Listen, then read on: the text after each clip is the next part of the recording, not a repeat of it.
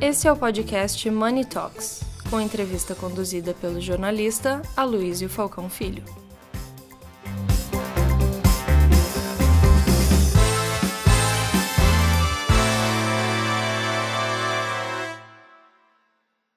Nós vamos fazer um, um, um, uma inversão do que normalmente se faz, que é Ladies First. Nós vamos deixar a Marta por último e começamos então com, com o Edson. É, seria muito interessante você compartilhar esse case incrível do Rio de Janeiro com todos nós. Bom, mais uma vez, bom dia. É, bom, a EGEA é a maior empresa privada de saneamento hoje, né? Com a com a compra da Corsan, que é a empresa gaúcha de água e esgoto, né, primeira privatização concreta de empresa estadual depois da aprovação do marco legal do saneamento em 2020. E a gente atende agora 30 milhões de brasileiros em 13 estados. Se somar a PPP com a Sanepar, que a gente ganhou recentemente, vai para 14 estados, 18 mil colaboradores e, e vai para 30 e 34 milhões de brasileiros com água esgoto. Né? Então, realmente é uma, uma conquista. Em 13 anos, a EGEA passou de seis cidades para 505 cidades. Então, realmente é um crescimento assim incrível. Né? Bom, como nós estamos num, num painel de, de ESG, é, talvez o, o, saneamento básico seja um dos setores mais ESG intrinsecamente, né? porque quando a gente leva água por uma família que não tem água potável ou tira aquela família de uma proximidade de esgoto a céu aberto, coleta e trata esgoto, você transforma definitivamente a vida daquela família. Isso né, tem eu presidi o Instituto Trata Brasil por 11 anos antes de ir para a Egeia, andei esse país de ponta a ponta e tinha lugares que eu não acreditava que eu estava no Brasil. Parecia que eu estava no pior lugar do mundo, um país mais pobre do planeta. Então a gente tem situações dramáticas de, de falta de saneamento que redunda em doenças de transmissão hídrica que afastam crianças da escola, que afastam mães do trabalho. Então a mãe é a mais é mais impactada dentro da família a mãe, porque a mãe fica o tempo todo levando alguém para o posto de saúde quando não é ela que fica doente. Então a gente vive isso em, lugares totalmente diferentes no Brasil todo dia. Então todos os dias a gente faz isso. Né? É, então, é, quando a gente olha assim, ganho social, há uma transformação brutal para melhor na qualidade de vida das famílias, principalmente as mais vulneráveis. Né? A gente agora está tá, tá fazendo um trabalho, um esforço muito grande nas palafitas de Manaus palafita, beco, aquele pessoal que mora, eu tive lá recentemente, palafitas a 10 metros de altura, 15 metros de altura, e quando o rio enche, ainda entra dentro da casa da pessoa. E doenças assim de tudo que é tipo, leptospirose, verminose, parasitose, diarreia, problema de pele, tudo que você imagina. E a gente já, já levou água para todo mundo e agora estamos levando esgoto, né? Então, assim, você quando você dá uma conta de água para essa família, é, é inacreditável como uma, uma conta de água muda a possibilidade daquela família fazer parte da cidade. Eles não se sentem cidadãos, porque eles não têm um comprovante de endereço para poder mandar um currículo, para poder fazer um crediário no banco, ou fazer um, um crediário numa loja, um empréstimo no banco. Né? Então, o saneamento em si, ele, ele já causa essa transformação. E é muito triste a gente falar isso num país como o Brasil, né? Que a gente está lutando, a gente tem 35 milhões ainda de brasileiros que não têm água potável. Então, você imagina que essas pessoas passaram na pandemia. E nós temos 100 milhões de brasileiros que não têm coleta e tratamento de esgoto. A gente joga todo dia na natureza 6 mil piscinas olímpicas de esgoto. Então, um trabalho como, como não só da EGEA, mas das empresas de saneamento, talvez seja um maior investimento que esse país precisa ainda para se tornar realmente desenvolvido. Né? Eu era convidado muitas vezes para ver cidades inteligentes, cidades digitais. Eu, eu, eu sabia os dados do saneamento.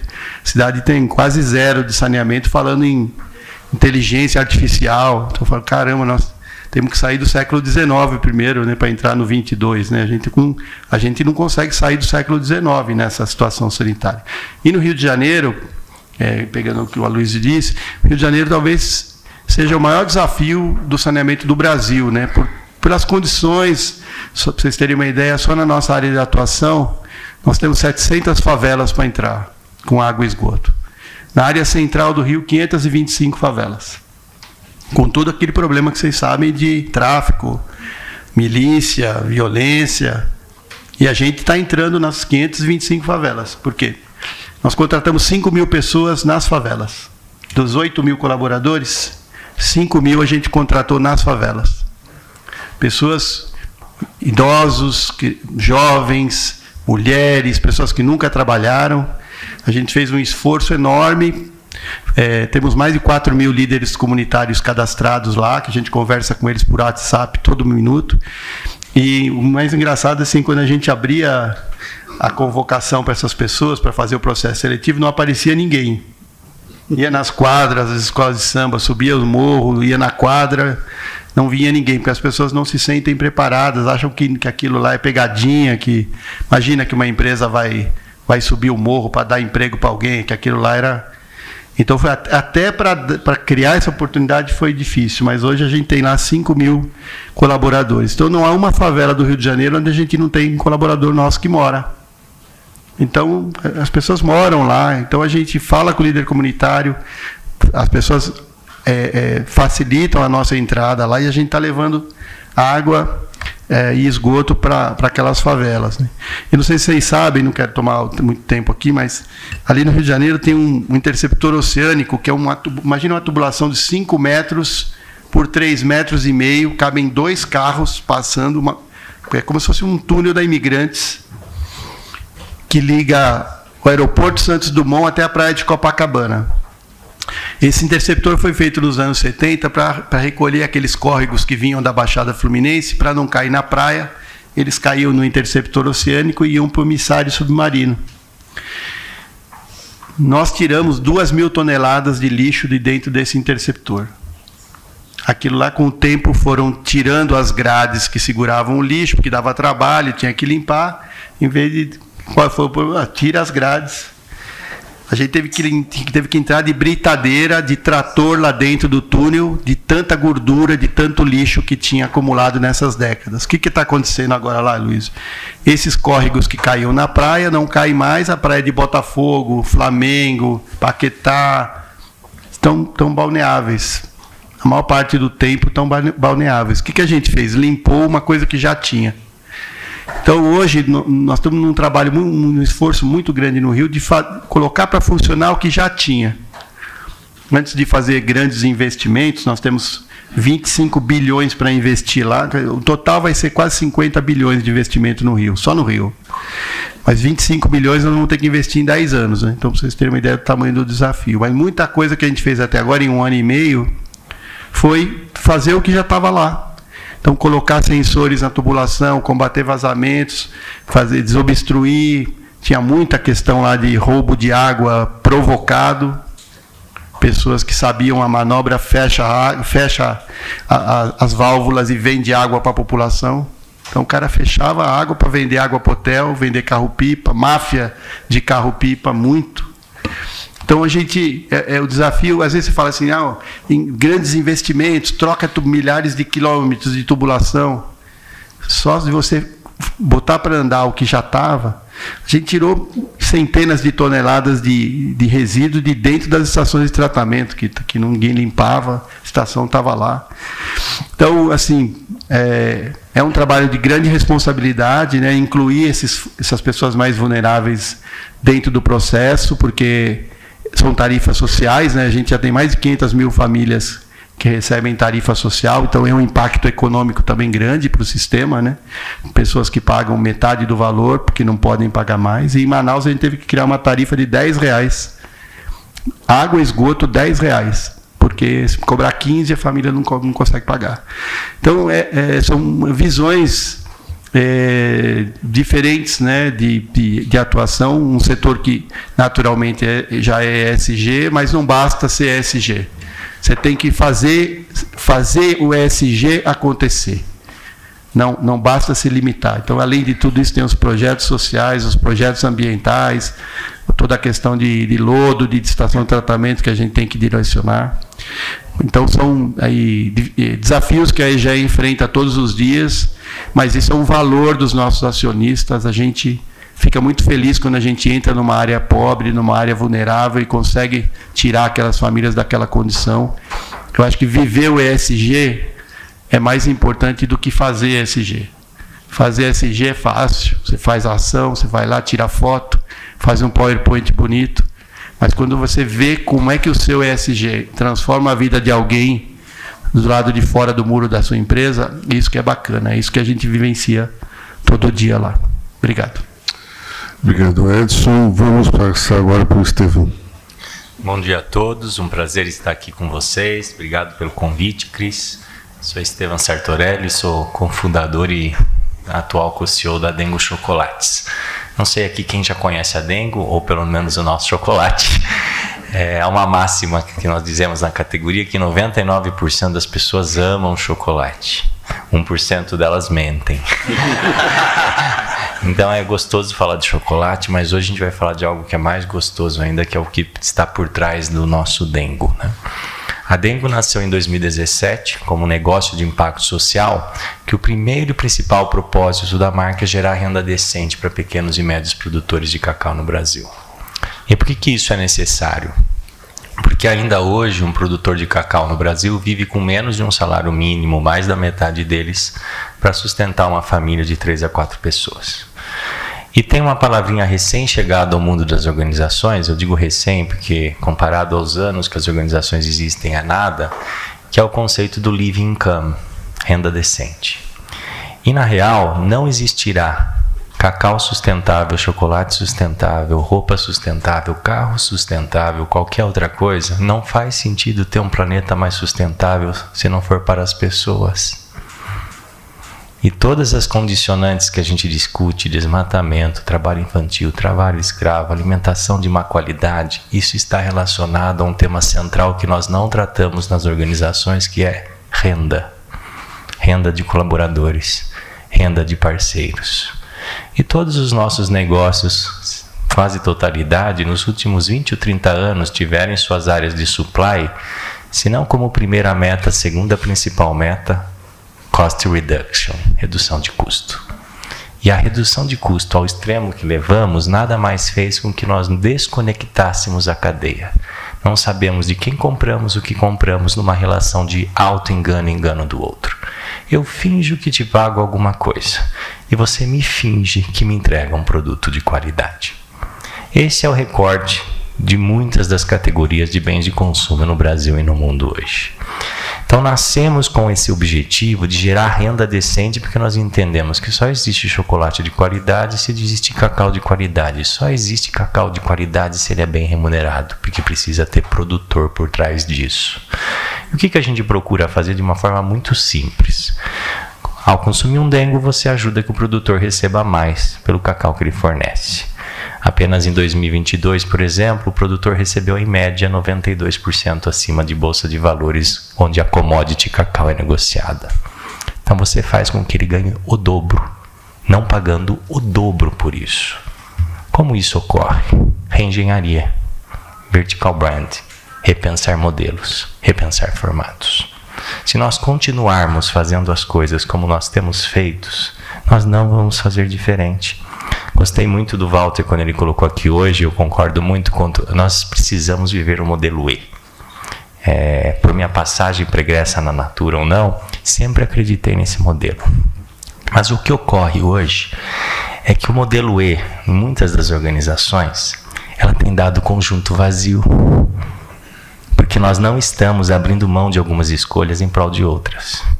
E o conjunto vazio faz com que nós fiquemos na inação na falta da prática. Uma das frases que mais recentemente tem me impactado, alguns deles atribuem a Marx, mas isso é questionável, é que a prática é a nossa verdade. Então eu tenho dito muito sobre isso. E SG, em alguns momentos, tem me dado cansaço. Por que tem me dado cansaço? Porque, na verdade, nós deveríamos desejar um mundo em que valorização do SG ela só seja tratada em igualdade, não mais do que se deve Há uma, gestação, uma gestão de alta performance que valoriza pessoas, o planeta e o capital em igualdade. Não precisa ser over. Em alguns momentos essa, essa pauta está over. E esta pauta over contribui mais para reforçar negativamente um ranço naquela parcela substancial do mundo dos negócios, investidores e consumidores que optam por ignorá-la. Então, voltando aqui, assim, o que a gente procura fazer na Dengo substancialmente? Promover renda decente para pequenos e médios produtores. E nisso você destrava uma espiral positiva que outros elementos naturalmente vão acontecendo. E ao longo desses anos, obviamente, nós abraçamos outras causas. A segunda e principal delas é promover uma alimentação mais saudável e um consumo mais consciente. Fazemos isso por procurar reduzir drasticamente resíduos e zerar o plástico.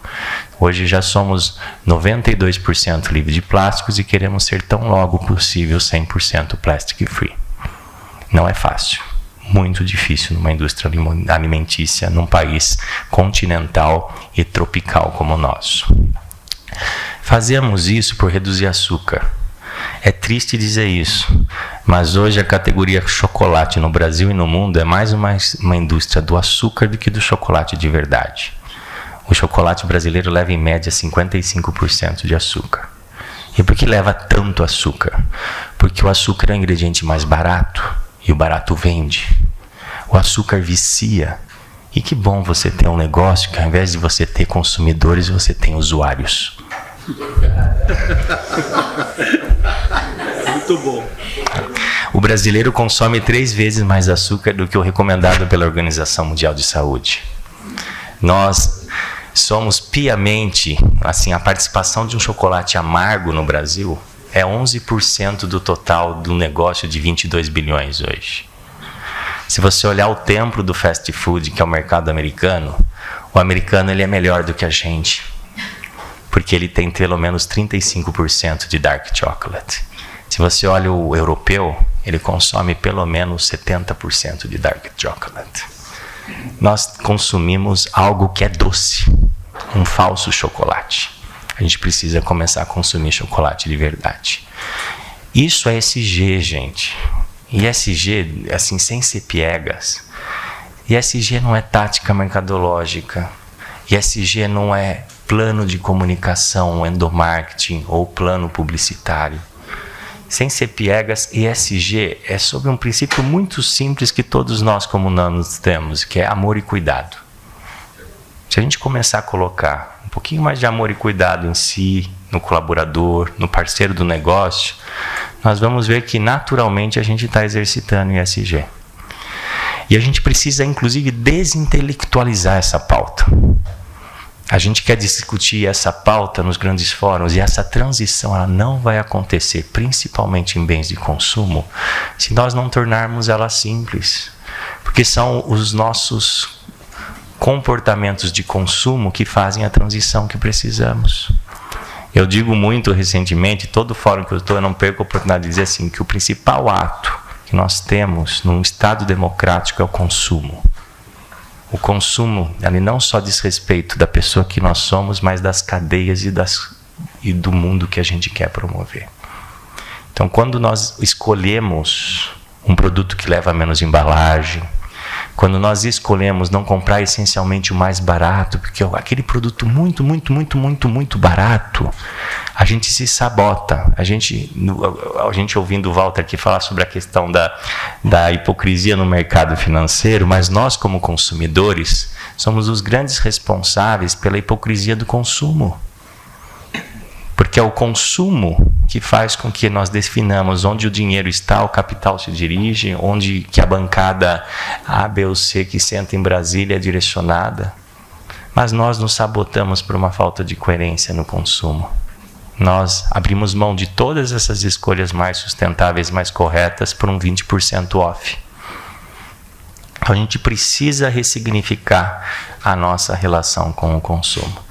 E para concluir aqui, deixar ouvir um pouquinho a Marta, né, falar um, um pouquinho mais do que a gente, um, um, um, último e não menos importante pilar que nós temos, esse de fato ligado ao planeta, é que 100% do nosso cacau vem de sistemas agroflorestais. O principal dele é um sistema batizado na, no sul da Bahia como Cabruca que nada mais é do que plantamos o cacau debaixo da sombra da Mata Atlântica. Um hectare de cabruca ele sequestra praticamente o dobro de CO2 equivalente do que um cacau plantado a pleno sol. Então, quando a gente vê aqui questões sobre regeneração, é sobre isso que a gente está falando.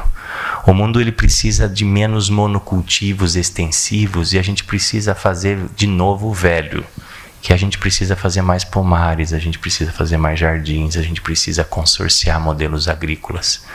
Isso parece difícil, mas a prática vai nos levando a entender que não é só mais gostoso, como ela é mais transformacional. Obrigado. Obrigado, Estevam. Acho que todo mundo vai lembrar dessa frase: usuários em vez de consumidores. Estevam, é, só fazer uma observação. Eu tive com ele há pouco tempo atrás fazendo uma visita e até fazer uma provocação. Se você me permite, até antes de te pedir, eu acho que valia a pena nós programarmos um dia juntos, fazer uma visita lá contigo. E uma coisa muito bacana é que em tudo, desde o primeiro passo que você dá, quando vai fazer essa visita a Dengo, ao Estevam, você vai refletir tudo que ele falou aqui. Então, valeu muito a pena, eu fiquei encantada, já admirava muito, mas eu saí de lá e nós ficamos desde então, né, é, programando esse momento, porque Sejam achei que era muito especial. Então, a gente vai depois organizar com o seu aval um melhor dia para a gente fazer uma visita juntos lá, que acho que é uma experiência, na verdade, né? Vai um pouco além de, do que a gente está fazendo aqui. Bom, vamos passar para Marta Leonardes. Marta, eu já te falei isso pelo WhatsApp, vou, vou reiterar. Eu adorei a sua versão sincerona no, no Instagram. Eu recomendo que você continue assim. Todo mundo vai, vai gostar muito mais, eu tenho certeza. Obrigada, Luiz. Gente, é um prazer estar aqui com vocês. Cris, obrigada pelo convite. Obrigada por estar com vocês nesse painel. Bom, primeiro eu preciso fazer um contraponto ao que foi dito do mercado financeiro. Acho que me cabe, né? Estou me sentindo atacada. Mas é. Só... Marta Sincerona está aparecendo aí. Ainda provocou? Mas eu quero fazer um, um contraponto e uma reflexão para vocês. Recentemente, eu chamei um grande cliente do banco investidor e que está sempre defendendo causas sociais e falei: depois de cinco anos de muito trabalho, a gente está chegando em 0,5% do nosso lucro em doação, doação direta. E ele falou: Mas você não está comprometendo o meu retorno nos investimentos. Vou falar com o André. Então, gente, é, acho que é um esforço também das empresas, mas também dos clientes. Se os clientes não aceitam, que nem estava falando o Walter no começo, que você vai ter um comprometimento de retorno, mas você vai ter uma entrega, as empresas não vão ceder. Então acho que tem que ser esse trabalho em conjunto. Então, enfim, defesa feita, só para provocar essa reflexão em vocês. É, eu acho que a gente tinha um grande desafio pós-pandemia de manter o nível de colaboração social e engajamento das empresas, né? Pandemia passada aí tem dois anos, eu acho que muito se questionou se ia continuar esse movimento de doação. E a boa notícia é que continuou. A gente não vê tanta propaganda, a gente não vê tantos anúncios, porque saímos de um estado de emergência pandêmica, vamos dizer assim, mas as empresas não conseguem dar um passo atrás. E você não consegue porque por diversos fatores. Então vou falar um pouquinho pela experiência no BTG. A área de responsabilidade social até 2017 era tocada de lado onde cada sócio fazia seus investimentos, suas doações pessoais, e isso não se confundia com os recursos da empresa e não era feito em conjunto. E aí a primeira coisa, em conjunto você tem muito mais força. Então, se cada um de vocês dentro das suas empresas trabalharem responsabilidade social em conjunto e tiverem um pilar em, em conjunto e que todos se identificam, vocês vão se movimentar muito melhor do que cada um fazer picadinho. A outra coisa que a gente percebeu, que quando a gente começou, é que tinha um, preconceito é, de falar sobre responsabilidade social, de falar sobre doação. A gente não estaria nesse fórum aqui, tendo pauta com pessoas tão importantes que nem vocês, investindo seu tempo numa manhã inteira para falar de responsabilidade social também. Então eu acho que isso é um, uma outro, um outro momento de mundo que aconteceu. Então tem essa cobrança e essa geração também nova que está vindo para você recrutar você precisa ter uma boa, um bom storytelling na empresa. Então, seja pelo motivo que for, uma conjuntura de motivos, esse assunto se tornou importante dentro da empresa. E você não adianta você fazer para fora. Então, quando a gente começou em 2017, a gente precisava falar para os nossos, na época, 4 mil, hoje 6 mil colaboradores, o que, que o banco tinha como pilar. Então, a primeira coisa é você identificar um pilar que faça sentido para para os fundadores, para o senior management da empresa, porque aquilo tem que ser tem que ser de verdade. Não adianta você só fazer propaganda e a empresa não conseguir entregar, porque isso rapidamente você se percebe. Então tem que ser sustentável no longo prazo. Então a primeira coisa que a gente buscou foi definir esses pilares, que no nosso caso é educação e meio ambiente, e limpar todo o resto que a gente não tinha expertise e se especializar como uma área mesmo e tornar uma área estratégica que reporta diretamente hoje para o CEO e chairman do banco é, e criar uma estratégia. E aí, com uma estratégia, primeiro, foi olhar para dentro. Como é que a gente envolve os nossos colaboradores? Como é que a gente engaja os nossos clientes? Primeiro a gente criou campanhas, a gente criou programas próprios do BTG Pactual, a gente começou a criar, é, a gente começou a questionar os colaboradores o que, que eles queriam fazer, bater esses números com o RH e ver com o RH quem que eram os colaboradores que estavam é, querendo sair do, do banco por alguma coisa de propósito, fazer pesquisas internas. E com isso a gente conseguiu criar programas próprios do BTG, é, fomentando é, ONGs já existentes, dando o que, que a gente tinha de melhor. Então a gente foi atrás também, humildemente, perguntar para as pessoas do terceiro setor, trazer essas pessoas para dentro do banco e perguntar o que, que vocês veem. Poxa, para a gente é muito chato a prestação de conta, muito difícil a prestação de conta que vocês exigem da gente, a gente não consegue fazer, a gente gasta metade do nosso tempo. Então, e aí a gente explicar, pô, mas eu preciso da prestação de conta, de repente num nível um pouco menos agressivo com vocês, porque eu preciso preciso para conseguir mais recursos. Então, esse diálogo entre o terceiro setor, as empresas e os clientes e colocar a nossa empresa, tanto o banco como a empresa de vocês, como um facilitador, um agente de transformação social na sociedade. Que eu acho que isso que é importante, a gente ter essa consciência dentro da nossa empresa. E aí quando eu vejo, anos depois, né, isso começou em 2017, eu vou falar que a área de responsabilidade social desta forma, começou também em 2017 no BTG, quando eu vejo é, no resultado que a gente entregou essa semana, na apresentação para investidores, a gente tem slides sobre responsabilidade social, sobre ESG, você vê que, check, chegamos lá, demos um passo, os clientes estão cobrando você ter essa informação, você ter esse propósito dentro da sua empresa e o banco reconhece que isso é importante para comunicar ao cliente. Então, gente, acho que é só essa reflexão que eu queria propor para vocês antes da gente começar o debate. Obrigado, Marta. Vamos então passar a palavra para os nossos debatedores, começando pelo, pelo Carlos é, da House, que é um dos maiores nomes aí do, do turismo brasileiro. Cadê o microfone? Bom, Aloysio, é, muito obrigado, uh, Luísio e, e Cris, aí, para nos convidar para viabilizar e patrocinar esse grande evento, ou seja, ESG está no sangue da, da Turhouse, está no DNA de todos nós. E vendo pessoas, é, cases tão interessantes aí como da, da Dengo, enfim, ou, ou seja, olhando o quanto, e indo mais a Dengo, indo para o impacto social, né? A gente falou bastante de, de, de sustentabilidade ambiental, de impacto social, e a gente também tem o, o Gzinho aí da, da governança. E mais a fala da, da Marta aí, é, entrando em defesa dos bancos também, né? No, durante a pandemia aí, o Itaú doou mais um bilhão para todos pela saúde, então na realidade aliviando um pouco. Mas é interessante ver essa essa essa conectividade e, e, e qual é o próximo passo, né? O próximo passo de para onde nós vamos, enfim. Então isso é bem interessante. É, dentro da, da questão da Tour House, só contando um pouquinho da, da história, né? A gente, a Tour House é uma é um grupo de viagens e eventos corporativos, há mais de 33 anos.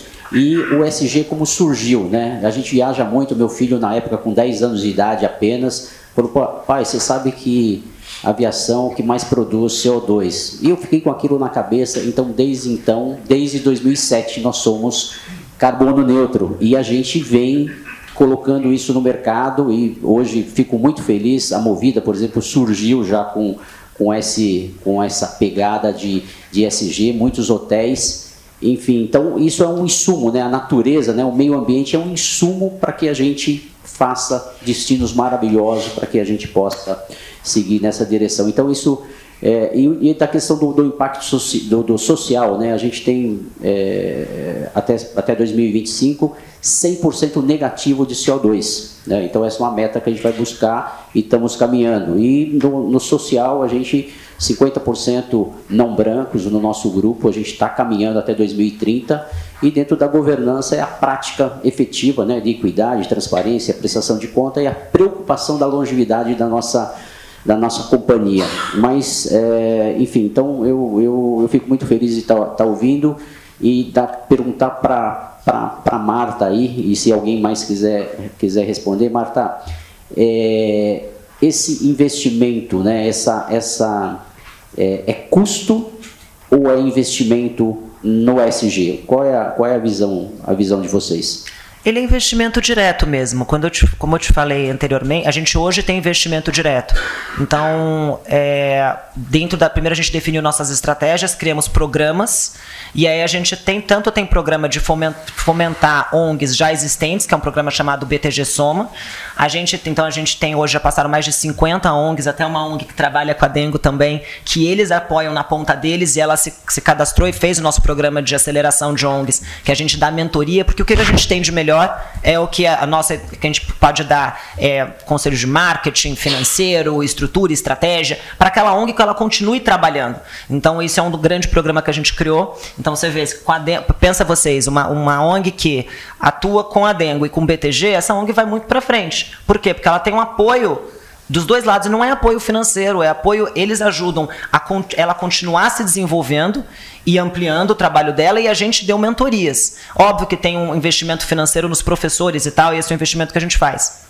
Mas, de novo, é, eu não vejo como custo hoje, dado que a gente tem um retorno. Você não tem um retorno direto, você tem um retorno indireto de marca, de cliente, de colaborador, de recrutamento. Você vê nossos colaboradores, é, a gente tem 80% dos nossos colaboradores hoje engajados em voluntariado do BTG. E isso, era, isso vou falar para vocês que isso em 2018, eu tinha 19 colaboradores em 2018 engajados. Então, isso assim, é um aumento, você dá um propósito, eu não gosto muito dessa palavra, voltando para o sincericídio, mas é, é, é, eu não tenho outra nesse momento, você dá para esse colaborador, ele se torna, uma, uma relação com a empresa se torna mais intensa e mais profunda. E com o seu cliente também. Hoje a gente passou da. A gente dá uma, na nossa área, a gente faz consultoria para os nossos clientes que querem fazer doações, mas não tem seu instituto e etc. E querem que uma empresa tenha uma diligência. Então, a gente, como a gente fez a diligência sobre as, as ONGs que a gente apoia, etc., a gente inclusive acompanha elas e faz um relatório sobre elas e a gente entende como elas estão e o que pode ser melhorado, a gente consegue dar esse serviço gratuito para os nossos clientes. Mas pro, o que me impressiona é que a procura por isso aumentou. É, clientes nos cobrando, por exemplo, eu vou ter um FII com vocês, vamos dividir meio a meio uma porcentagem do FII. Outro dia, numa, numa, operação de M&A, o cliente provocou, falou o seguinte, vocês dão 10% e eu vou dar também do FII para uma causa social que vocês podem definir. Então, gente, quando é que você viria que isso aconteceria há pouco tempo atrás? Né? Então, de novo, mais é investimento direto, respondendo a sua pergunta. Muito bem. Você quer fazer mais uma coisa? Maravilha, maravilha. E, e, também só fazendo uma, uma, uma crítica, o que a gente observa, é, é bom ouvir você falar isso, porque muitas empresas hoje é, é, tudo preço, né? Ou seja, uma empresa que é responsável socialmente falando, ambientalmente, se vai numa precificação, é, se diferença de um centavo mais caro, a gente acaba perdendo. Então existe muita hipocrisia. Aí eu, aí eu engrosso a fala do, do, do Walter. E aproveitando também, não deixando de falar, né?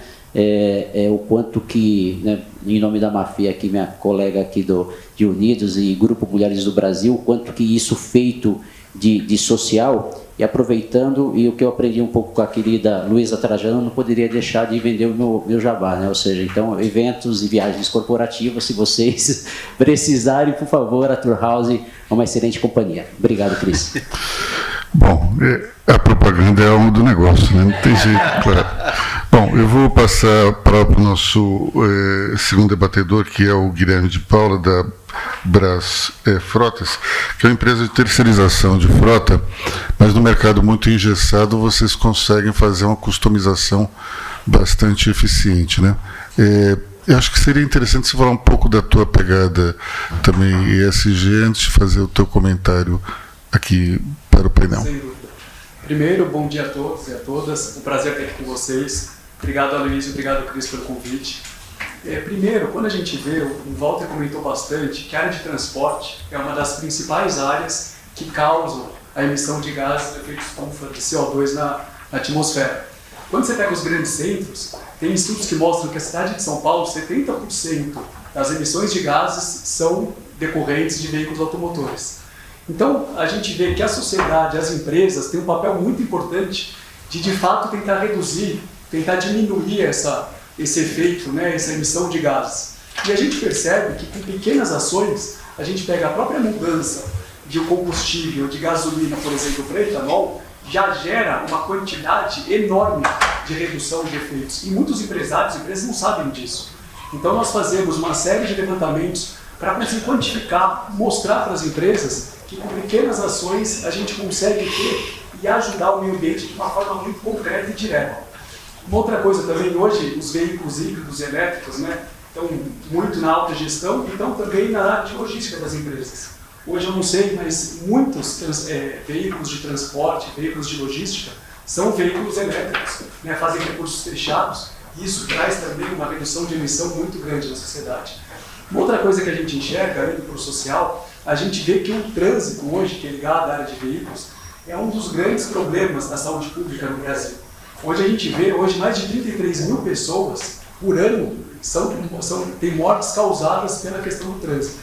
A gente vê uma coisa que me espantou quando eu li, é pessoas de 5 a 29 anos, a maior causa de mortes é devido ao trânsito. Então, quer dizer, o nosso papel junto a isso, junto às empresas, é trazer cursos de direção defensiva, trazer uma série de, de eventos como a CIPAT, justamente para mostrar e engajar os colaboradores dessas empresas no, no, poder que eles têm de reduzir isso e de trazer uma saúde né, física e mental. O trânsito causa um estresse na gente que é, é um absurdo. Né? Às vezes a gente está calmo indo para algum lugar, alguém te fecha, você já, já perde a cabeça. Então a gente tem uma série de treinamentos justamente para conseguir controlar isso. Nós tivemos casos, por exemplo, de mostrando uma certa redução. Tiver, teve um cliente nosso, por exemplo, que teve um problema, é, o nosso produto é muito customizado. Então esse cliente, por exemplo, o seguro era feito por conta deles. Na renovação de seguro, eles viram que o seguro tinha aumentado muito. E daí eles viram que o aumento da sinistralidade desse cliente tinha causado esse aumento do seguro. A sinistralidade aumenta, obviamente, o seguro aumenta junto. Nós fizemos um trabalho em todas as plantas do cliente, nós ajudamos o cliente a criar uma política de frotas bem colocada e com isso ele conseguiu reduzir não só a sinistralidade, mas de multas e tudo isso, que traz também uma redução de custo. Né? Porque o SG, né, todo mundo fala, que é muito, e é muito reputacional, mercadológico, mas a gente consegue enxergar cada vez mais que ele traz também um ganho financeiro, uma redução de custo em várias ações que são tomadas em relação a isso. E por último, falando da governança, eu acho que a alocação de veículos, deve fazer um pouquinho da propaganda também, a gente consegue trazer uma relação mais transparente entre empresa e colaborador.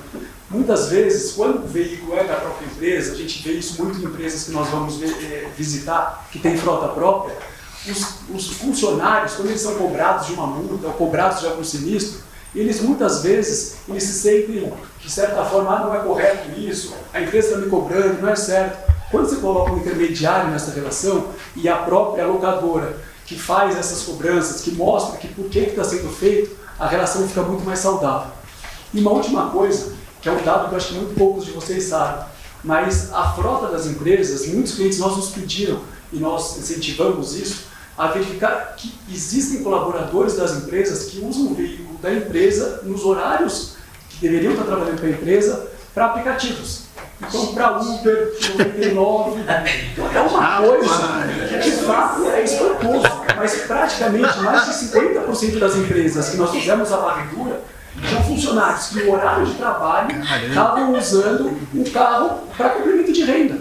Então, é, a questão do tempo do funcionário, custo de combustível, de veículo, tudo isso, é um absurdo, né? Então, a gente consegue fazer essa varredura, os carros são nossos, a gente entra em contato com as empresas, e daí, obviamente, fora a questão ética e legal, que obviamente não poderia ter sido feito, a questão do custo, né, é muito claro que a gente consegue causar uma redução de custo, e uma vez a gente tem essa ação, obviamente outros colaboradores é, não vão nessa prática.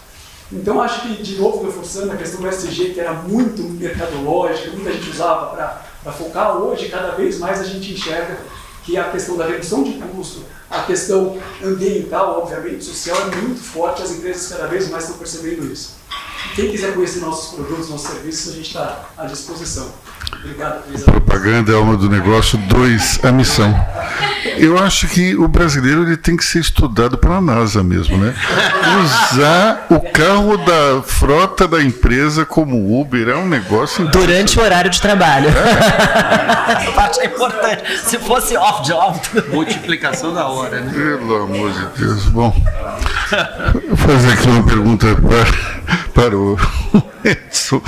É, tem, tem questões que são relativas, digamos, à, à iniciativa do homem é, no meio ambiente, mas tem outras, outras questões que são, digamos, próprias da natureza. Né? Eu vou dar como exemplo a Lagoa Rodrigues de Freitas, no Rio de Janeiro, que de vez em quando. Vladimir, fica, por favor. Que de vez em quando fica aquele monte de, de peixes mortos ali na, na beira da lagoa e eu sempre achei que isso era uma questão é, de, de meio ambiente, interferência do homem, até que eu soube que o nome original da lagoa é Sacopenapã. Isso em tupi-guarani quer dizer a lagoa do sacó, que é uma ave que se alimenta de peixes mortos.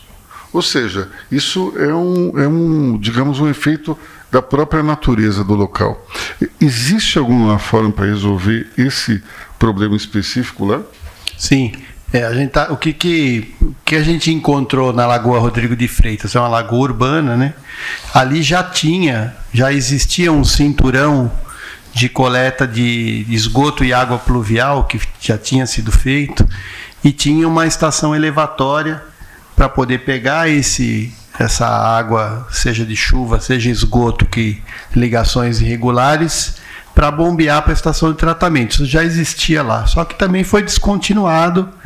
Então, toda vez que tinha uma chuva forte que carreava a água dos bairros, mais esgoto para dentro da lagoa, você tinha uma perda de oxigênio muito forte, muito rápida, e aí você tinha mortandade de peixe. Né? O que, que a gente fez lá? A gente primeiro desobstruiu todo esse coletor, tiver ter lugar que a gente teve que entrar com robô nessas redes para poder localizar. É, e duplicamos todo o sistema. Então, onde tinha uma bomba, tem duas. Onde tinha uma estação, tem duas. Tudo, tudo é, duplicado para que você tenha possibilidade de, se tiver um problema, imediatamente você entra com outro sistema, ou quando você vai parar para manutenção. Então, isso a gente já. E nós temos uma equipe permanente ali na Lagoa Rodrigo de Freitas, tamanho a relevância que, que a gente dá para aquele ecossistema. E, e, fizemos uma parceria com o biólogo Mário Moscatelli, né, que muita gente conhece, é um dos biólogos mais conhecidos aí, é, principalmente no Rio de Janeiro, que é, há 25 anos ele re, repovoa mangues, né, seja na Baía de Guanabara, seja nas lagoas da Barra e também na Lagoa Rodrigo de Freitas. E ele colocou a equipe dele lá para repovoar a lagoa com mangue nas suas margens. E o que, que a gente está vendo? Devagarzinho a vida aquática está voltando para a lagoa. Recentemente um um, um cinegrafista é, submarino lá, é, o Ricardo, é, foi na Lagoa Rodrigo de Freitas, tem vídeos na, no YouTube é, muito recentes, né? E a gente vê voltando devagarzinho crustáceos, peixes e pássaros que há muito tempo não frequentavam mais ali por conta da, da morte da lagoa, né? Então, a Lagoa Rio de Freitas tem melhorado bastante e, e, depoimentos de moradores ali do entorno falam disso. Esse é um processo que a gente fez na Lagoa de Araruama, na região dos lagos.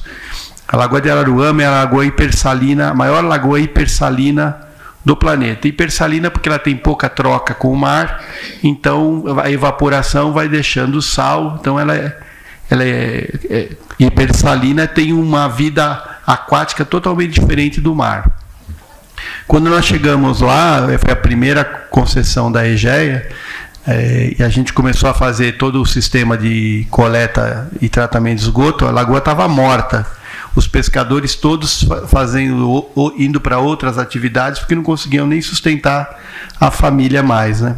Isso, é, a EGEA tem 13 anos, né? Hoje eu tive lá também recentemente, tem vídeos também na internet de como que a lagoa se recuperou. Então a natureza ela tem uma capacidade extraordinária de regeneração. A gente precisa parar de agredir. Então, aqui o Rio Pinheiros, por exemplo, esse trabalho que a Sabesp está fazendo, é outra coisa também. Então, se a gente tem a capacidade de parar a agressão, naturalmente a, o corpo hídrico vai melhorando, as espécies vêm voltando. Na Lagoa de Araruama, isso, a, o, o, ápice foi a volta dos cavalos marinhos, né, que é considerado um dos animais mais frágeis do planeta. Então, onde tem cavalo marinho, é sinal de que a água atingiu um grau de, de regeneração muito alta. Né? E agora está cansado de ver cavalo marinho lá na Lagoa de Araruama. Então é, é, é, trabalho de muito tem muito investimento, muito investimento, é investimento pesado, Ministério Público em cima, atuando também, atuando é, comerciante, barraqueiro que, que faz peixe, jogava óleo na lagoa. Então é, não adianta só a empresa, né? Você tem que o poder público tem que estar junto os órgãos de controle, fiscalizando. Então a gente tem certeza que em muito pouco tempo a Lagoa Rodrigo de Freitas vai atingir já está muito melhor, quem é do Rio já vê, já vê, mas vai atingir um, um grau assim de, de, regeneração muito rápida, porque é isso, você, você faz um sistema, cuida, bota uma equipe lá 24 horas por dia, olhando, coisa que nunca se fez, né, historicamente. Então, é, já está bem melhor, mas vai melhorar bastante ainda. Estevam, eu queria fazer uma sugestão, depois, já que é, a, atividade da dengue tem tanto a ver com a questão da inclusão social através da agricultura, que você conversasse depois com o Felipe Sabará, que é o secretário executivo de Desenvolvimento Social, que eu acho que tem, tem um match. Prazer. Tem um match aí. É, Queria fazer uma pergunta em relação justamente ao uso do, do cacau na elaboração do chocolate. É, você falou que hoje é 55% a média, né, mas já foi 40% nos anos 80, que era um absurdo, porque não era exatamente um chocolate, era um doce. Né? É, existe a possibilidade dessa média subir para 65%, 70%, que é uma coisa comum na Europa? Existe. Mas novamente a gente não pode esquecer aquilo que eu comentei com todos aqui, a importância de nós como consumidores e todos estamos nessa transição. Ela é gradual. Acho que nenhuma mudança radical é duradoura. Exemplo de dietas, né? A gente não sustenta dieta porque é radical. Essa, essa transição ela tem que ser gradual. Acredito em algumas, algumas iniciativas que possam contribuir. Primeiro, é, a gente estabelece que o chocolate, para você ter direito rotular de, de embalagem no Brasil, de dizer que é um chocolate, você tem que ter pelo menos 25% de sólidos de cacau em seus múltiplos formatos. Mas o triste é constatar que boa parte desses 25% já são a substituição da manteiga de cacau que é vendida por uma indústria mais nobre, como a indústria cosmética ou a farmacêutica, e reconstituído com uma gordura hidrogenada, alguma outra gordura, como palma ou outro, para recompor esses 25%. Países europeus, por exemplo, têm um mínimo de 35%. Então, uma política, uma mudança de legislação que exigisse que pelo menos o chocolate levasse 35% de cacau, já contribui naturalmente para a redução do açúcar porque onde entra mais cacau, sai mais açúcar. Um segundo elemento, e eu sou um defensor disso, e não, eu, eu acho que o que a gente precisa desenvolver, fazendo um parênteses aqui, é não levar para o pessoal entender que todos nós, num voto de humildade, a gente precisa caminhar. Porque se a gente só fica na agenda do institucional, da positividade, nada muda. Então, o que eu vou falar aqui, não me levem, não me interprete, não é nem lobby a favor nem contra. Mas, fecha parênteses, é: a gente deveria ter estratégias de maiores alíquotas tributárias para produtos que levam mais açúcar. Porque o açúcar está relacionado às doenças cardiovasculares e sobrepeso. E isso custa para a saúde pública. Só que parece que eu estou falando mal da cana-de-açúcar. Não estou falando mal da cana-de-açúcar. Etanol. Vamos investir em etanol. Eu planto a cana. Não estou aqui dizendo nada contra a cana em si. Mas a gente precisa mudar modelos. Então, são duas iniciativas públicas que poderiam ser necessárias. No âmbito de nós, de consumidores, é começar o baby step. É gradualmente a gente evoluindo. É igual café com açúcar. Muitos de nós ainda tomam. Para sua triste constatação, uma xícara de café vai em torno de 5 a 7 gramas de café. E aquele sachezinho de açúcar que você coloca, em média, são de 8 a 10 gramas. Então, primeiro convite é começa a pedir café com açúcar e não açúcar com café, tá? Como você vai fazendo essa transição? Gradual, se põe meio sachê, um quarto de sachê, daqui uns dias você percebe, olha, ou esse café é ruim mesmo, por isso que eu não consigo tomar sem açúcar, ou eu estou de fato tomando um café de qualidade com menos açúcar. Eu não acredito que o Brasil vai se consolidar numa concentração de 75, 80% de cacau na sua formulação.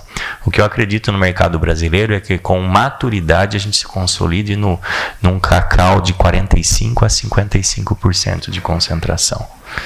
Mas isso é necessário. Então, às vezes as pessoas falam: ah, você é contra o açúcar? Eu falo: não. Eu sou contra o excesso do açúcar. O açúcar ele é necessário para dar sabor ao chocolate. O problema é o excesso dele. E uma última máxima aqui que eu quero deixar para vocês relacionados a essa questão da, do aumento do cacau e eu acho que é por isso que quando eu falo assim, a gente precisa ser razoável. A gente tem que entender, e a gente como consumidor, a gente não, quando a gente quer sair do automático, porque a gente está no automático, a gente quer pílulas de conforto, pílulas que são fáceis, que a gente traduz aquele automatismo por um outro modelo de padrão que também seja simples e pragmático. E ser mais saudável, ser mais bonito, ser mais gostoso, não é tão simples assim exige pensar, e por isso que nós temos bilhões de neurônios. Exemplo disso é: ah, então entendi, agora não vou mais consumir açúcar, vou para o zero açúcar. Gente, cuidado. Adoçante é mais prejudicial do que menos açúcar. Os estudos mais recentes têm mostrado que adoçantes têm gerado efeitos crônicos laxativos permanentes e destruição da, da, da flora intestinal. Só que daí o que acontece conosco? Ah, já entendi. É fácil. O açúcar é o vilão. Vou para os adoçantes. Jaca. Pé na jaca. Exige-nos pensar. Nós somos seres humanos, não é por menos. Nós precisamos ser razoáveis e equilibrados. Entre 8 e 80 tem 72 possibilidades. Então, não é para virar amanhã e falar assim, entendi. Para quem que é o zero açúcar? O zero açúcar que na verdade é adoçado com, porque tem um, um oleol ali, tem um maltitol, um eritritol, um xilitol, seja qualquer outro adoçante, ele é recomendado para as pessoas que têm uma restrição médica de consumo de açúcar. Eles precisam usar. Mas a gente construiu uma indústria pautada de que zero açúcar é saudável. Então, cautela, tá? Aqui eu estou falando não como dengue, eu estou falando como o ser humano que eu quero melhor para vocês, para os nossos filhos, para a sociedade em que a gente vive. E para terminar a discussão de cacau, esse aumento da concentração de cacau. É, ela houve um projeto de lei há alguns anos e foi boicotado em Senado. E por quê? Ah, porque o Brasil não é autossuficiente na produção de cacau. Na verdade, é que não interessa a indústria aumentar cacau. Porque aumentar cacau num ambiente que hoje o produtor não está estimulado em produzir porque se paga mal, o que ocorre com a curva da oferta e demanda? Mais demanda, com pouca produção, sobe-se o preço. A indústria é altamente sensível a preço. Existe uma frente da FAO, da ONU, que a gente tem estudado muito, que é o que a gente chama de True Cost of Food, que é o verdadeiro custo da comida. E o que a gente já sabe hoje é que uma alimentação é, nutritiva, ela é 60% mais cara do que uma alimentação energética. E uma alimentação saudável, ela pode chegar a ser cinco vezes mais cara do que a alimentação energética que a boa parte da população brasileira e mundial consome. É aquilo que não existe milagre. Para você consumir coisas de qualidade, tem que pagar por aquilo. Para você consumir é, qualquer alimento, qualquer roupa de qualidade, você precisa pagar mais para aquilo. Mas onde eu quero chegar com essa provocação é que nós, como sociedade, nós precisaríamos passar todos por um processo de consumir menos para consumir melhor. O padrão de consumo que nós construímos no século passado é insustentável para o planeta. Novidade para alguns de nós aqui nessa sala? Não. Nenhuma novidade. Então a gente precisa gradualmente é deixar de priorizar a quantidade pela qualidade daquilo que a gente está consumindo. Recomendado do chocolate, uma porção de 20 a 40 gramas, não uma barra toda por dia.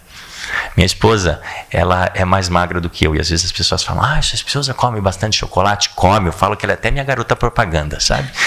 Mas chocolate, olhe, pasmem. Chocolate de qualidade, 70%. O cacau é um superalimento no qual você reduz a pressão arterial, você emagrece e você equaliza outros elementos do organismo porque ele é rico em flavonoides. Só que consumindo chocolate de verdade não consumindo esse doce açucarado que a gente tem e que a gente chama de chocolate. Bom, antes de passar. Muito bem. Bom dia a todos. Meu nome é Paula Speranzini. Eu sou sócia e CEO da Clínica Speranzini, que é uma clínica nichada, especializada em dois tipos de cirurgia plástica, que é o transplante capilar e a correção de orelha de abano. E pegando um gancho aí do Estevam, que eu sou muito fã da Dengue, tenho várias caixinhas em casa, assim, eu acompanho aí a sua história realmente desde 2017. Mas eu gostei muito da sua fala em relação ao ESG, a simplificação do ESG, especialmente para as pequenas e médias empresas, né, que hoje representam no Brasil quase 30% do PIB. E, e eu, como representante de uma média empresa, é, é, muito difícil a gente conseguir, sem ser pequenas ações, implementar o ESG. Então, nós já fizemos ações sociais em outros anos. É, eu cuido muito do, do, resíduo hospitalar, que é uma coisa que nem todas as clínicas se preocupam, mas como viabilizar e qual que é o papel da pequena e média empresa é, para melhorar a qualidade aí, a implementação real do ESG no Brasil? Ótima pergunta e gosto dela.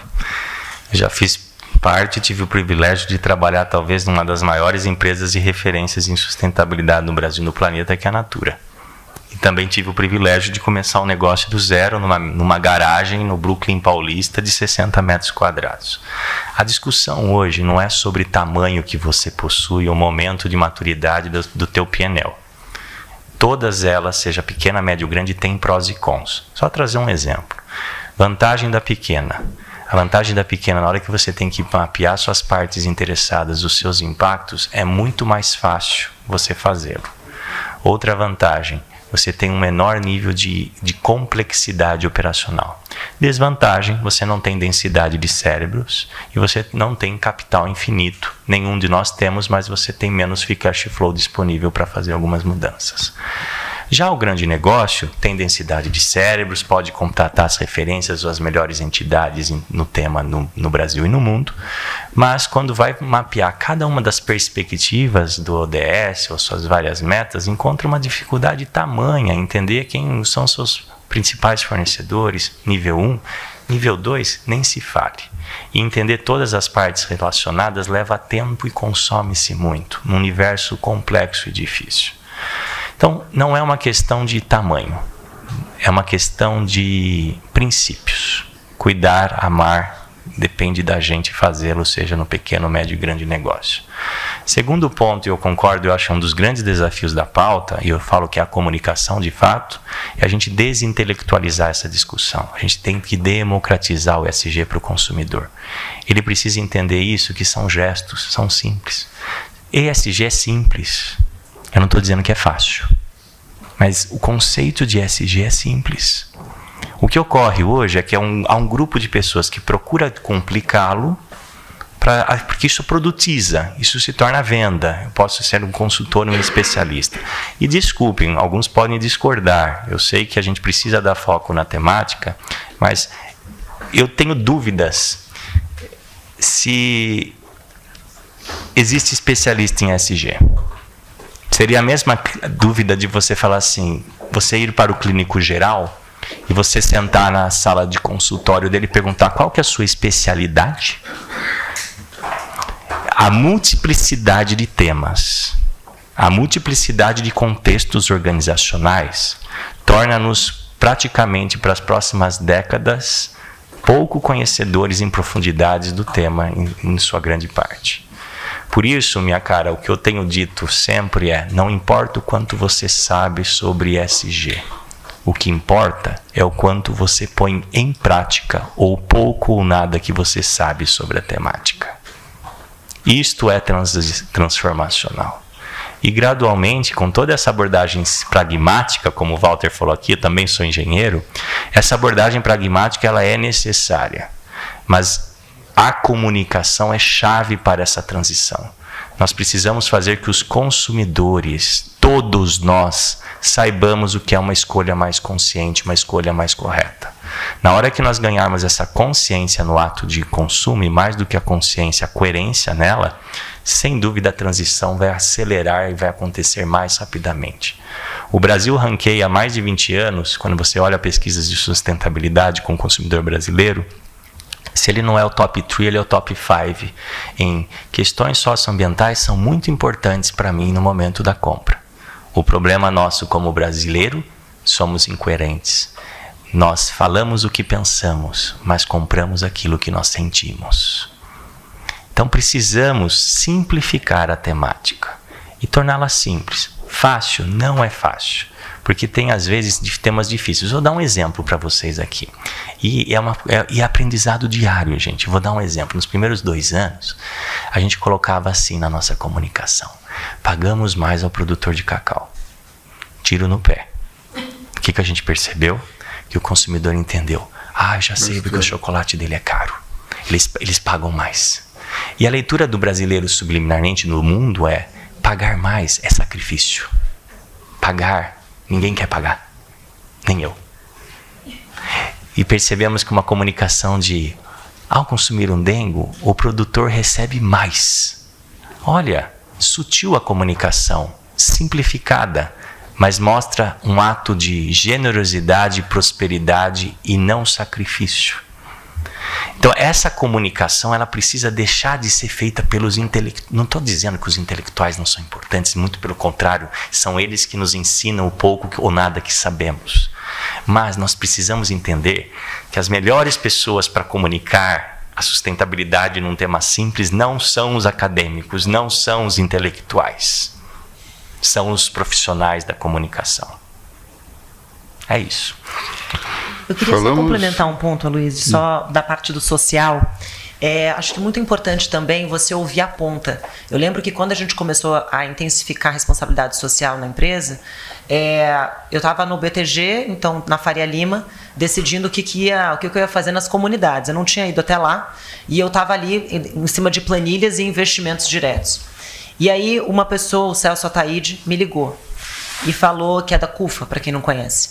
E ele falou: Marta, preciso falar com você urgente, tal, tal, tal. Seguinte, aí eu chorei durante uma hora falando com ele, onde ele me colocou no meu lugar, da menina da Faria Lima, branca, decidindo o que, que eu ia investir na comunidade. Ele falou assim: você não está querendo colocar dinheiro aqui, você está querendo colocar produtos. Só que deixa eu te explicar a história de uma mãe de família. Ela não tem dinheiro para pagar a conta de luz, ela não tem dinheiro para pagar a conta de gás. Então o seu produto é perecível, ele vai ser trocado. Você está com medo do quê? De drogas? O seu produto, ele vai virar drogas. Aqui dinheiro e produto dá na mesma. Então, e aí aquilo, eu falei, gente, calma aí. Que arrogância a minha de estar tá aqui e decidir o que vai acontecer lá. Então esses agentes da ponta, eles te educam e te ensinam e você tem que ser humilde e flexível para você adaptar a sua estratégia para de fato você começar a ter resultado e aí você vai ter aqueles retornos que eu estava falando dos seus colaboradores, dos seus investidores, etc, etc.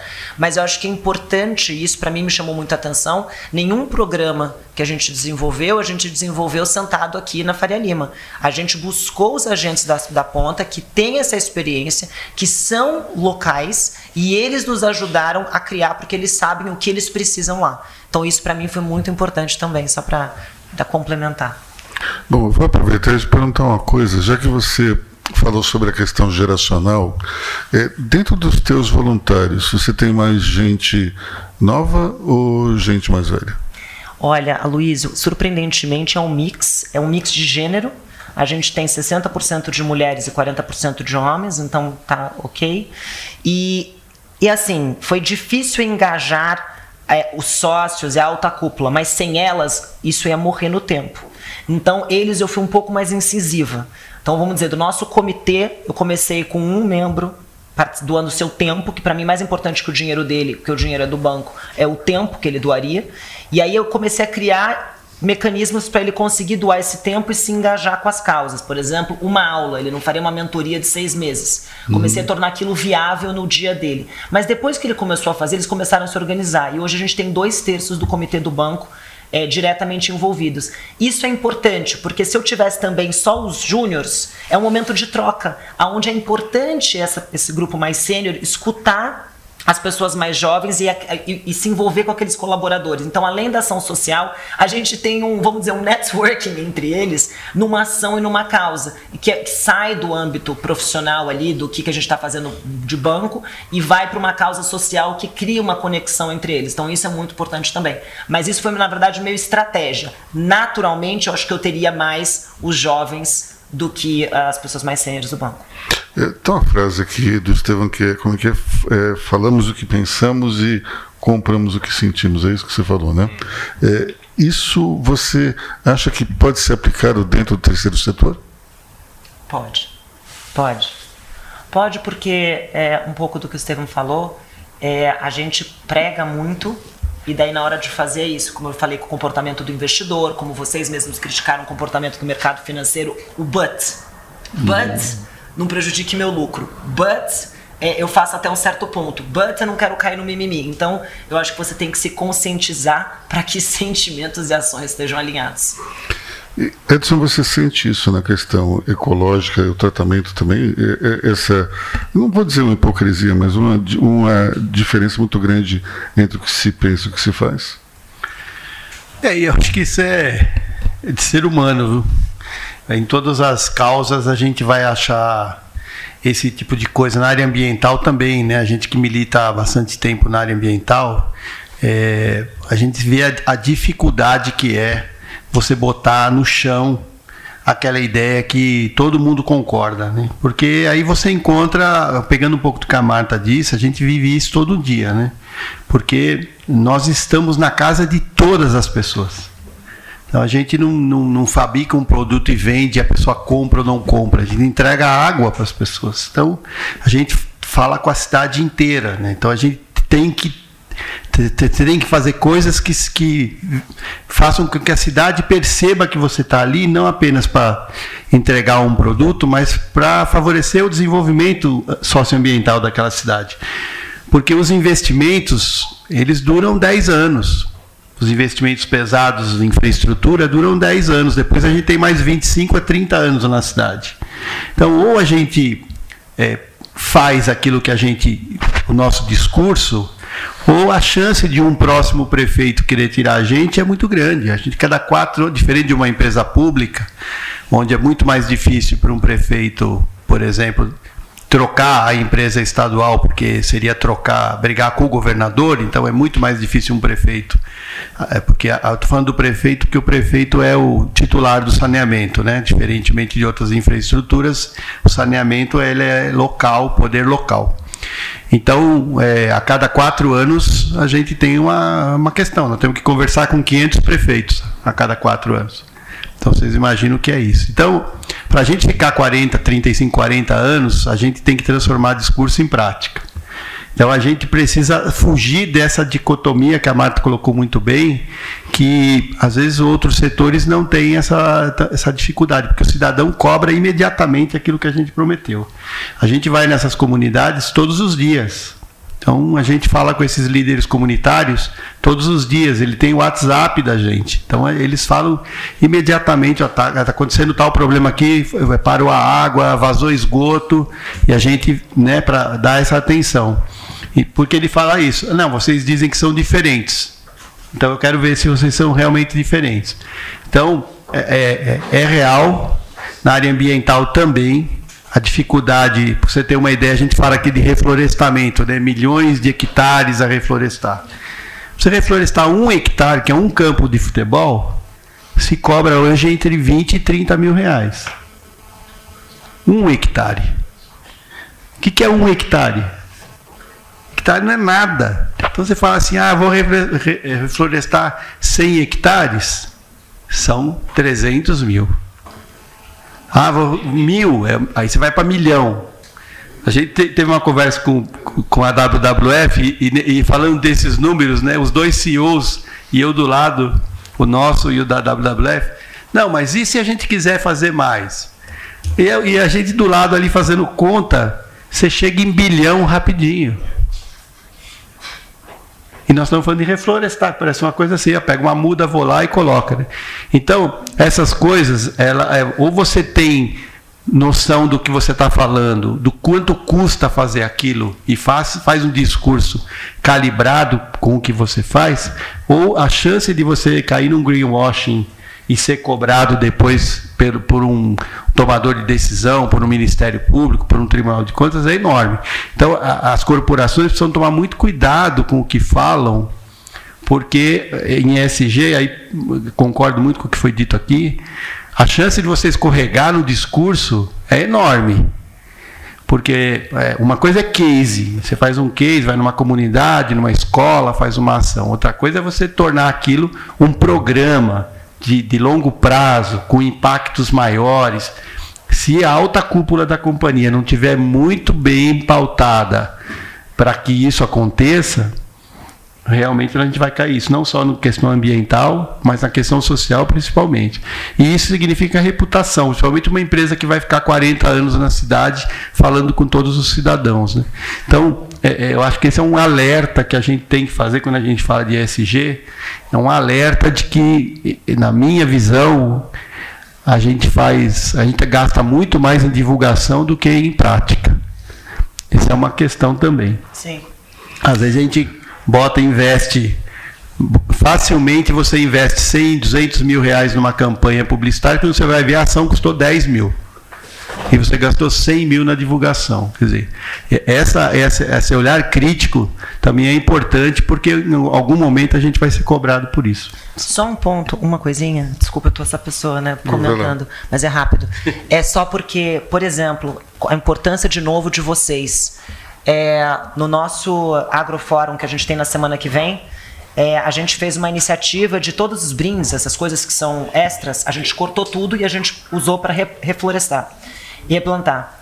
Quando eu comuniquei isso aos clientes, eu levei um puxão de orelha do banco, porque ele falou: esse público não gosta de reflorestamento. Muda esse tema. Faz. Então, esse ano eu continuo fazendo, então vocês vão saber, mas eu não vou comunicar no evento para não apanhar do, do, do, público agro. Então, gente, de novo, vocês clientes são super responsáveis para essa, essas atitudes, essas ações dentro das empresas permanecerem. É, Renato Osham. Bom, bom dia a todos. É, é, o, o Edson tava, falou um ponto que me despertou é, e aí eu queria um pouquinho ouvir vocês. Está é, tá se falando muito em todas Vocês não escolham um favor, que senão não dá tempo. É, eu escolho, eu escolho, tá bom. Vamos deixar com o Edson então, porque estava com a bola. É, basicamente é o seguinte: toda essa, essa visão que a gente está ouvindo é, de vocês, muito interessante, né? é, ela tem uma, um viés assim muito nacional. Né? A gente está vendo assim o, como é que está desenvolvendo aqui, cada um está contando a sua experiência e tal. Eu queria ouvir um pouquinho o quanto é, se utiliza o benchmark internacional nisso, tendo em vista dois aspectos. Né? O primeiro é que as empresas brasileiras, obviamente, é, são internacionais, né? na maior parte, não só é, internacionais que estão fora, mas porque tem investidores estrangeiros. E isso é, é uma questão que tem um impacto na veia para investir numa companhia brasileira ou qualquer companhia hoje no mundo. Né? Então eu queria saber, dentre não regras, mas conceitos utilizados no exterior, o quanto nós estamos uh, uh, upfront nesse negócio e quanto vocês estão utilizando isso. Eu estou colocando esse ponto, primeiro era esse, segundo era porque no Brasil, não é que as regras não são claras, elas não existem para esse tipo de setor. Essa é a verdade. Então, o que acontece? Inibe muitas vezes de grandes companhias, eh, diretores, executivos, de tomar determinadas posições, que é o que o, que o Edson colocou, que tem um Ministério Público, que tem não sei o quê, porque não tem uma regra clara. Né? E isso carece também porque não existe uma regra clara, não existe uma regra internacional para a questão do ISD. Então, esse é um ponto que eu queria é, é, trazer, né? e a sugestão para o Estevam, que a gente estava comentando com a pessoa aqui, é que você abre uma clínica de, de emagrecimento, uma clínica porque você é um empreendedor nato. Né? Porque esses teus conceitos, ou é coach ou. Possível sócia também ao lado dele, né? Opa, com certeza, Marta já, já, já mas, tá junto. Obrigado. Mas de fato é, por isso que a alimentação, é, a gente precisa ressignificar a nossa relação com ela, né? Não é o que você come, é o quanto você come, como aquilo é processado ou feito. Então você pode consumir muitas coisas, desde que você tenha consciência do qual. Mas se, eu posso começar, Claro, talvez, favor, Edson, essa discussão do bente ou não. É, não é uma resposta fácil, mas eu, eu acredito que o Brasil ele pode e deve ser um dos principais bentes mundiais nisso. Logicamente que eu vou dar uma leitura particular, categoria, segmento que atuo. Isso pode divergir, por isso que eu falo da dificuldade de ter especialista em SG. Eu posso falar com propriedade sobre SG num recorte, chocolate, cadeia agroflorestal, alimentação. Se vocês me convidarem para falar sobre SG no segmento automobilístico, sou a pessoa errada. Você vai falar nada sobre isso. né? Então, nesse recorte da, da cadeia cacau, chocolate alimentar, o agrofloresta, o que eu posso dizer é o Brasil ele pode ser um protagonista internacional nesse processo. Alguns elementos.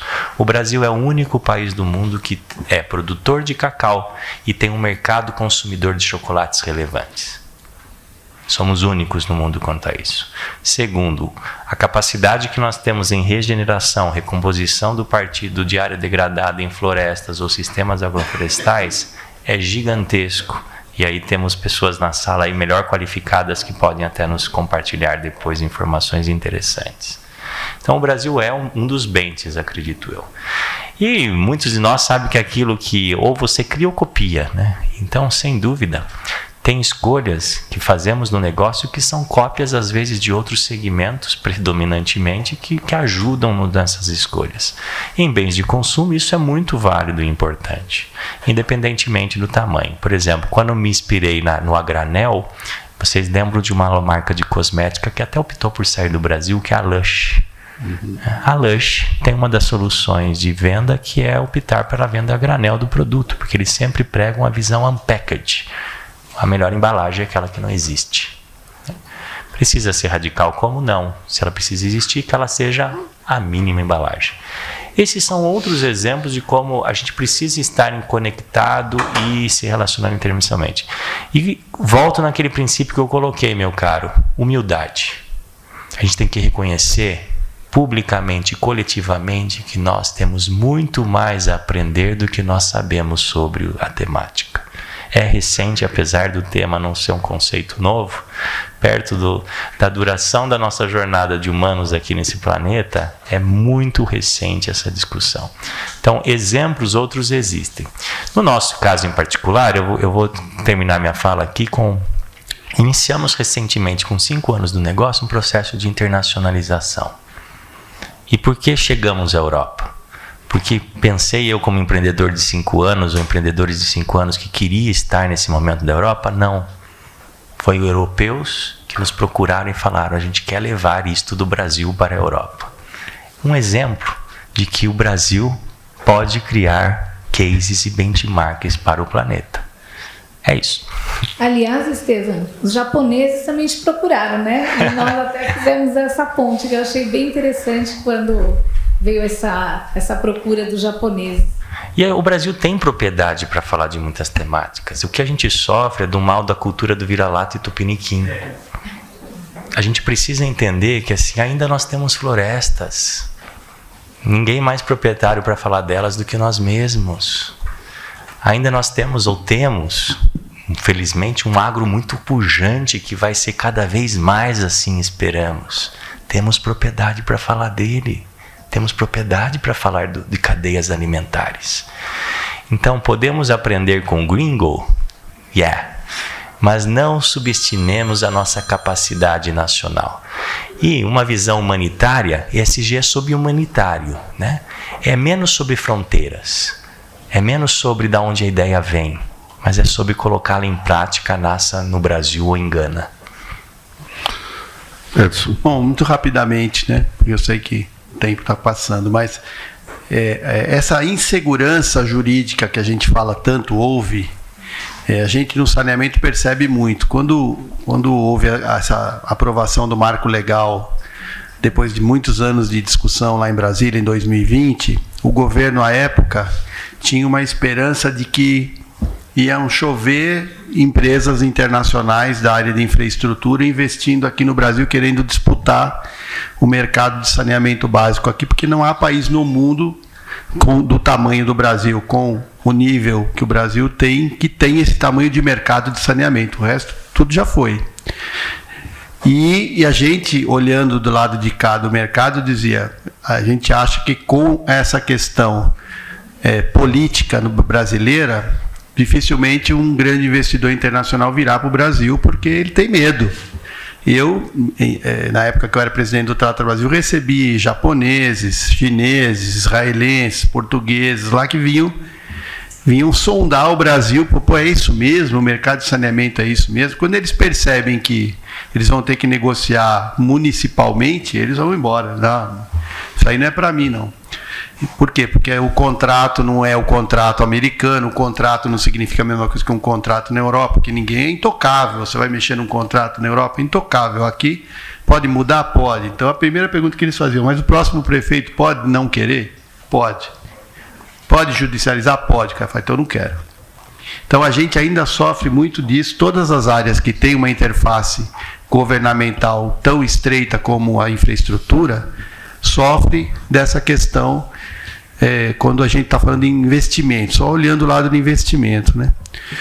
Por outro lado, todos os países envolvidos já resolveram essa questão de saneamento. Então, quando você fala disso, o cara fala, mas do que, que esse cara está falando? Água, esgoto, mãe. Isso aí ele nem lembra, quando ele nasceu já não tinha mais problema. Então, hum. também eles não se identificam com essa pauta, porque não sabem do que nós estamos falando. Então, a gente está falando de país, infelizmente, país pobre. O Brasil, o Brasil é um país diferente porque ele não é nem rico nem pobre, mas ele, ele é rico para muita coisa. A gente fabrica avião, fabrica vacina ao mesmo tempo que o país desenvolvido e pisa no esgoto quando sai de casa. Quer dizer, é um país de uma dicotomia muito grande. E com relação a, aos países pobres, aí é com esses que a gente infelizmente faz benchmarking na, no, no setor de saneamento. É muito mais com esses. A gente de um lado né, olha as maiores tecnologias com Israel, por exemplo, um país extremamente seco, que reusa a sua água três, quatro vezes, a água de esgoto é, é reutilizada três, quatro vezes. Aqui se fala de água, reuso de água de esgoto, o brasileiro fala, você é louco. Então a gente tem que avançar muito. Então, gente, ao mesmo tempo, a gente faz benchmark com o que há de mais moderno no mundo para ser operacionalmente melhor e mais eficiente e mais custo-benefício. E, ao mesmo tempo, quando a gente olha para as práticas sociais e ambientais, a gente tem que olhar com o lado mais pobre do mundo, porque, infelizmente, é essa população que ainda não tem. Então, a gente vive eternamente nesses dois lados da moeda. Né? visitando o que há de melhor e fazendo benchmark com o que há de mais pobre. Até, se me permite contribuir nessa direção, quando você trouxe a questão da regulação, se a gente olhar no chapéu de investidores, a gente quer de fato que a gente tenha esse ambiente mais seguro, né? O Brasil não é o melhor deles, mas estamos aqui e acreditamos nesse país, né? Mas onde que eu quero chegar na questão da regulação? A regulação, ela pode vir a reboque. Nós não temos tempo de espera gente precisa começar a fazer as coisas acontecendo. A gente sabe que a gente precisa regular melhor o crédito de carbono, vamos fazendo, ele vem. Nós sabemos, por exemplo, no meu caso muito particular, quando optei por vender para o chocolate a granel, uma das minhas pessoas falou assim: Mas não tem legislação brasileira que fala sobre venda de produto a granel, inclusive chocolate? Eu falei: No worry, tem algo que nos proíba? Se não tiver nada explícito que nos proíba, vamos à frente. A regulação vem a reboque. É, e nós não podemos esquecer que a grande crise que a gente vive é uma crise que, que, é uma crise de contenção de risco. O maior risco é nós não fazermos nada. Este é o maior risco que nós estamos expostos. Então, uma visão simplista é façamos, a regulação virá no tempo certo e com os aprendizados da ação. Se combinar com o Ministério Público, muito mais ótimo. última pergunta, última pergunta do Carlos Prado. Vou pedir para a gente realmente ser a última. A gente precisa acomodar o Wilson Ferreira, o senador, e fazer a, a rodada do nosso último painel. Aí alguma coisa que ficar pendente, a gente tem o debate pós terceiro painel. Luiz, é bem, bem, rapidamente, uma reflexão, um convite e uma, uma pergunta para o Edson. A reflexão é o seguinte: quem mora na zona norte de São Paulo, zona oeste, São Paulo central, quando abre a torneira, como que a água chega, né? E um convite é o seguinte: toda, toda neutralização de CO2 que o Grupo Turhouse faz, a gente faz na. Eu brinco, eu sou de Atibaia, eu falo, a gente faz na grande Atibaia, ali, Nazaré Paulista, Piracaia, etc. Então, é aquele reservatório. Edson, como que nós, poder, já que o público a gente tem os grandes desafios, legislação, etc., como nós, iniciativa privada, podemos apoiar mais, assim como a Turhouse já plantou muitos campos de futebol e temos um déficit só na, no complexo Cantareira de 35 milhões de árvores a gente precisa colocar. Então esse é o convite que eu faço para os empresários que estão presentes e como que a gente pode apoiar mais. É, eu acho que aí a parceria é a palavra, né? A gente tem hoje, como pegando um pouco também do que foi dito aqui no painel, né? A gente que não é especialista em tudo, a gente tem que se cercar com quem é. Então hoje a gente tem ONGs aí muito sérias, fazendo esse trabalho de ações de reflorestamento, de terceiro setor, pequenos empreendedores que estão fazendo isso, que são sérios. Claro que você, como uma grande empresa, vai fazer todo o seu olhar de compliance em cima do seu parceiro, para você não poder. Mas, assim, o que uma gente faz, nós que somos uma grande empresa, a gente se cerca de gente que é especialista nisso. Então a gente fala com a WWF, a gente fala com a TNC, a gente fala com o Greenpeace, a gente fala com, com gente que que são grandes também, mas existem aí centenas de pequenos, pequenas ONGs, pequenas uh, entidades especializadas nisso que podem te apoiar, que podem localizar essas áreas, que podem fazer plantios, que podem fazer regeneração de nascentes, são especialistas. Eu acho que esse é um grande, uma grande contribuição que pode fazer, porque é isso. Que cada um fizer o, o que está ao seu alcance, a gente vai estar tá melhor do que não fazer nada. Então não se exige é, que, que você faça milhares de hectares. Faça aquilo que você pode na área que, te, que, que, que tem a ver com o seu negócio, onde você está localizado, e faça com, de preferência com pessoas locais. Porque às vezes também tem isso, né? Você, você contrata um, uma, uma consultoria ou um pequeno negócio que está do outro lado da cidade, que vai gastar mais para chegar até onde você está, procure primeiro ali onde você está. As pessoas conhecem a, a fauna, conhecem a flora, sabem o que é natural daquela região. E, e, ali você gera riqueza local, gera postos de trabalho. A gente sempre prega muito por isso, sabe? Fazer com quem está ali, no seu território. Porque vai sair mais barato, vai, provavelmente vai estar tá mais adequado ao território e você vai conseguir também melhorar a sua própria imagem, porque vai, vai ser ali no, no, seu, no seu próprio campo de atuação.